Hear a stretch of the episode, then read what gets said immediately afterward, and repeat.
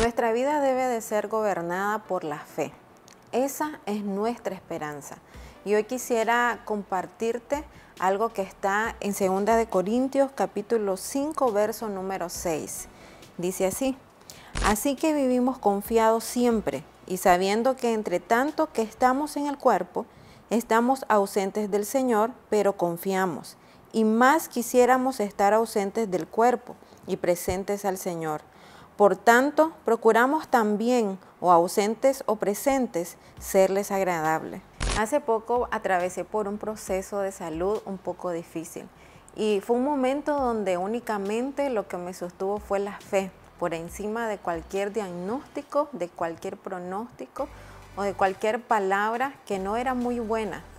Pero el Señor habló mucho en mi corazón, me ministró y fue un momento donde creí en su palabra y aprendí a vivir de lo que sale de la boca del Padre y no de lo que físicamente estaba viendo y estaba atravesando. Son momentos donde te llevan a aprender a vivir en fe, te llevan a expandir tu visión y no solamente estar creyendo ni dependiendo de lo que estás viendo a tu alrededor. También aprendemos a depender del Señor. Fue un momento muy especial para mí porque pude ver a Dios obrando en mi vida de una forma diferente.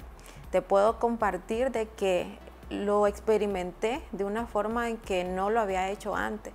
Pude sentirlo como guardaba mi vida cada día, cómo impartía fe, cómo impartía de su amor.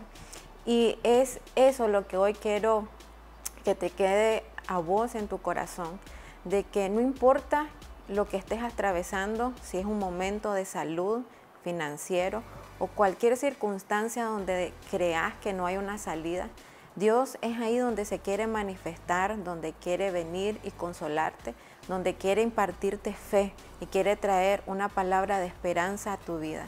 Al final solamente podemos decir gracias, porque no es algo que merezcamos, pero es ahí donde podemos ver ese amor y esa misericordia infinita obrando a favor de vos.